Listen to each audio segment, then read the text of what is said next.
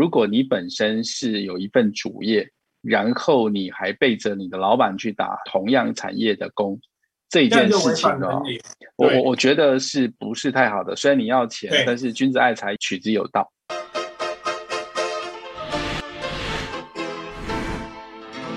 欢迎收看《财富老司机》，老师好，好，情人好。呃，我们这一期还是要回答一个观众的问题。很有趣哦，这个观众问说，如果他想要干一个斜杠青年，有没有建议怎么样子有第二个专长？那老师，我先来谈一下这个斜杠的定义哦。就说现在目前叫做斜杠，那在我们以前可能叫兼职。对，如果说你的觉得你的薪水不够用，然后呢，我们。可能可以兼两份工、三份工，然后让你的 多一些。那兼职的过程里头，我们可能都发现他之前的做法就是说啊，比如说你在杂志社当美编，那么你多帮忙多编几个部分。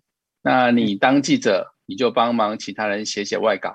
那你是文艺组的编辑，你就想办法开始写一点小说，然后接一些外稿。那不外乎是这样子的状况，对。但是因为这一件事情，其实长期以来变成大家在讨论的问题，就是说，那对不对得起你的雇主？就是人家也给你一整份钱，可是呢，你却把你的东西呃移到别的地方，把你的精力再去赚第二份、第三份。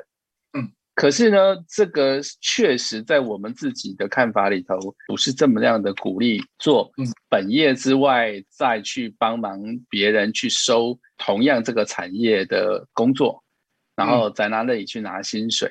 好，因为这件事情确实有所谓的道德上的必须要讨论。好，在在外国就叫做所谓的利益冲突了。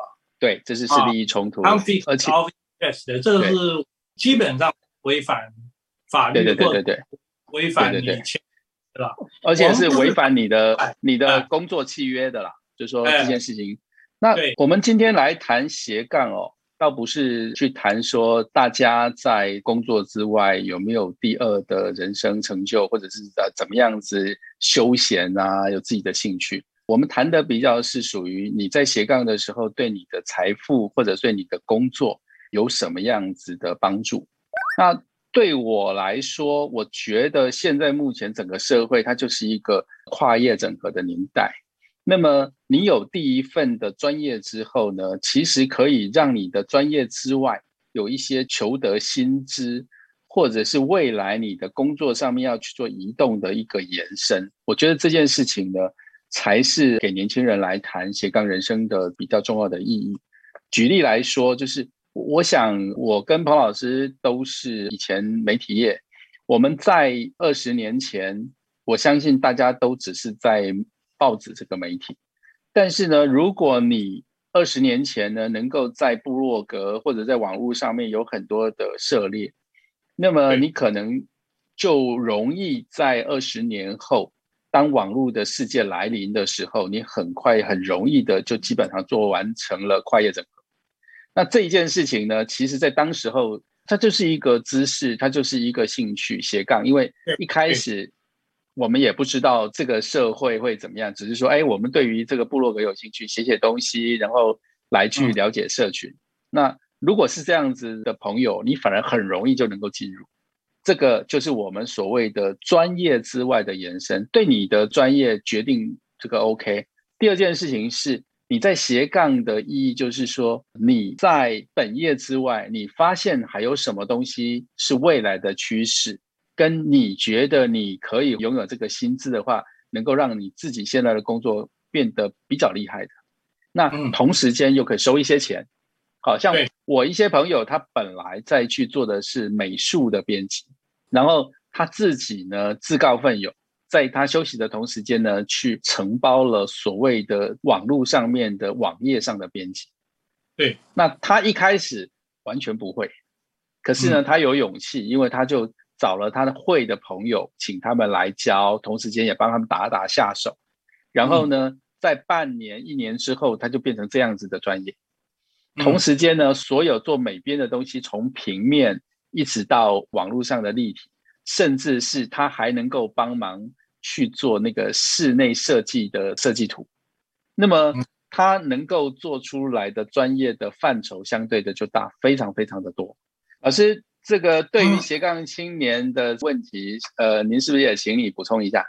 斜杠的概念，除了刚才所谓的从本业之外，另外找一个跨领域的一个兼职，这种是一种斜杠。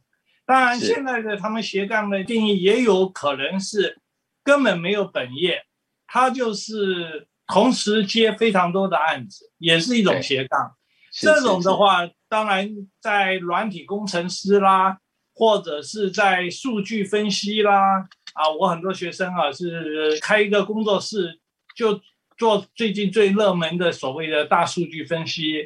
对，就所谓的自由工作者，但是自由工作者各式各样的也蛮多的，就是多接案的这种趋势。这个也是一种趋势，我觉得蛮好的，都蛮好。现在就是说，如果我们在第一种的话，在本业之外的话，如果你是军工教，那当然就要注意法律了啊。我知道有些就是可以兼，有些不能兼。最近有一个很有趣的，就是政府发纾困给计程车司机的时候，居然有三万多个是有公务员身份的，现在政府要把他们钱追回来。这种的就是我们过去所谓的你钱不够去兼差了。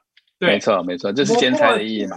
但是我觉得对年轻人来说的话，我觉得在这个数位时代来说的话，的确，如果你有很多的数位能力的话，你干脆就辞掉你的专职了，就同时接很多。因为我有学生就是他，因为大数据分析能力很强的，所以他自自己接每个月薪水也是十万，他觉得这个是自由工作嘛。就有点像我们那时代，有很多人会翻译书嘛，那他就同时接很多的翻译啊的工作，我觉得都蛮好的。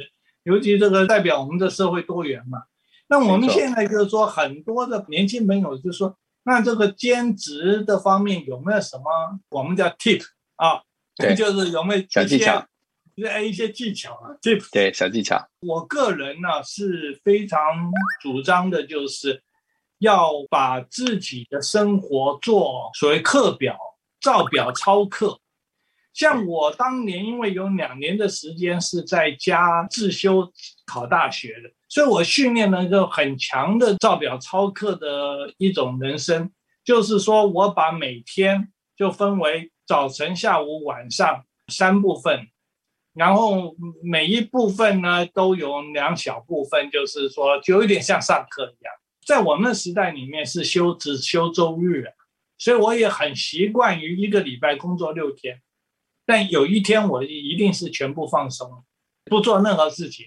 我觉得人生不要太痛苦。所以，所以老师您说的就是在作为自由工作者之间时间调配很重要。我相信，呃，做斜杠的过程中，呃，时间的搭配真的也是一个很重要的小技巧。不管你是已经有主业，然后你再去斜杠，或者是你兼了很多个职，这中间的转换转场这个过程里头，时间的控制相对的应该是一个很成功的重要的因素。所以我当年就是上午去念研究所，下午到报社，晚上到补习班。所以你是最早的斜杠青年。我最早就是斜杠，所以就我很习惯于到处兼差。但是呢，我从来哦，我这个我教书到现在。你看，在阳明大学已经教了四十三年了，我几乎没有请假过，因为我非常严格的定，就是说我上课时间，我绝不会去接什么电视台啊，是找我去做什么所谓的名嘴啊，我都不会。我那时候做系主任院长的时候，我秘书最清楚了，我只要接到外面要做评审，或者是说电视台访问等等。只要跟我教书相冲突，都一律拒绝。对，我觉得宝老师，你这个是你做所谓的斜杠的典范，因为你一定要很清楚他的优先顺序，一个时间里的优先顺序。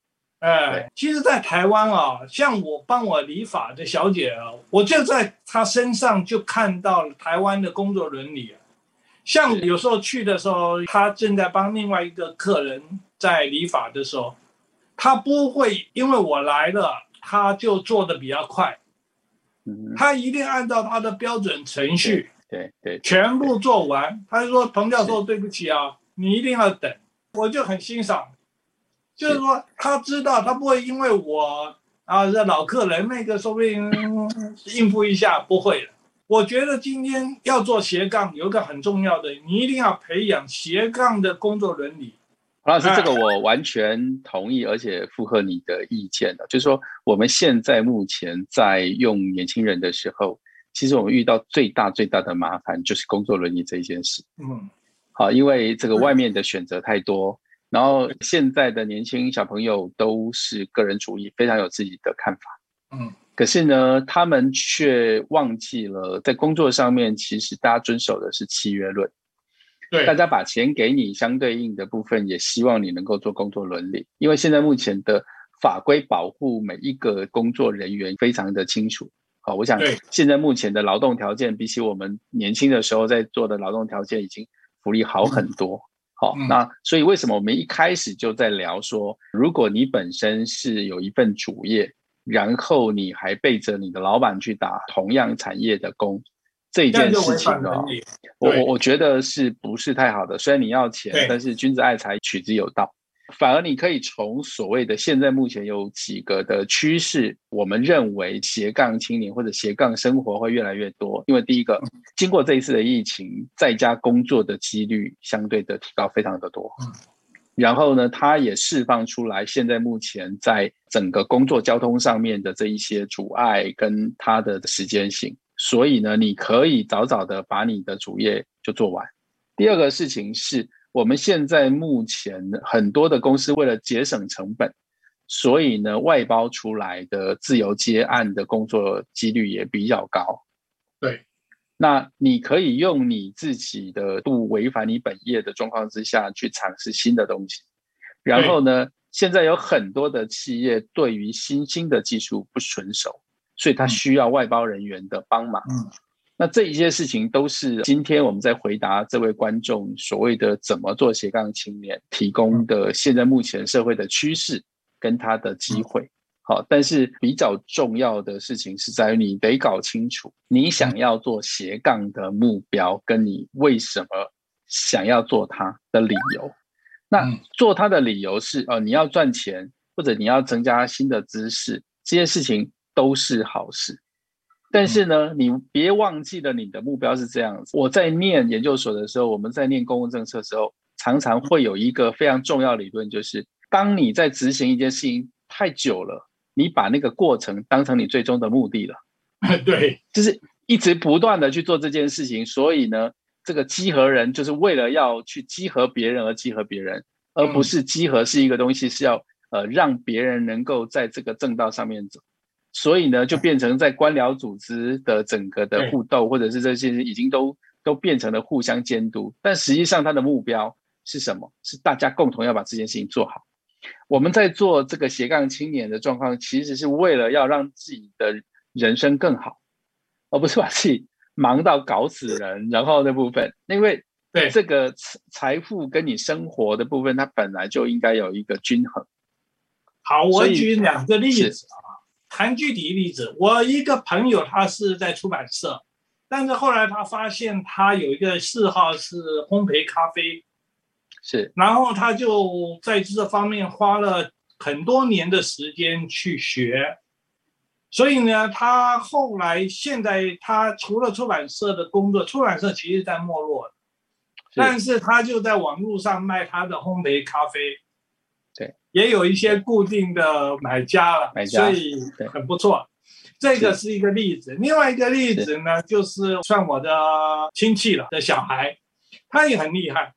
他一方面有会计师的资格，但是呢，他又喜欢健身。他真的是有六块肌的啊！是是是。别人下班是去锻炼身体，对不对？他是去做教练，教练要有执照的啊。要执照，对。你做某一些的方面还有特别执照，他要考外国的，他都考过。我说你很厉害，你想会计是非常无聊的工作，对，非常繁重，没错。然后呢，我说你去休闲，结果是去泡美眉，当然我们开他玩笑。对，美眉她给你钱，啊，美眉给你钱，那钱不少啊，一小时一千四啊。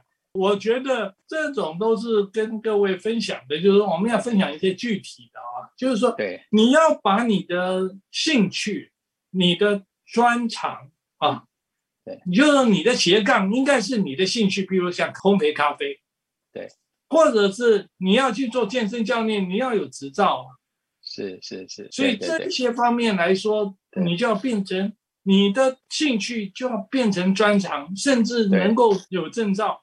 这样的话，老师，你你刚刚所讲的这两个例子，才是斜杠人生的正循环。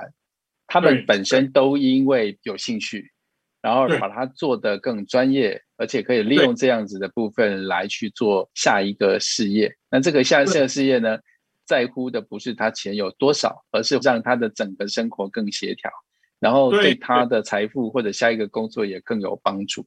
像我觉得这样子的方式，它就是一个超完美的结合。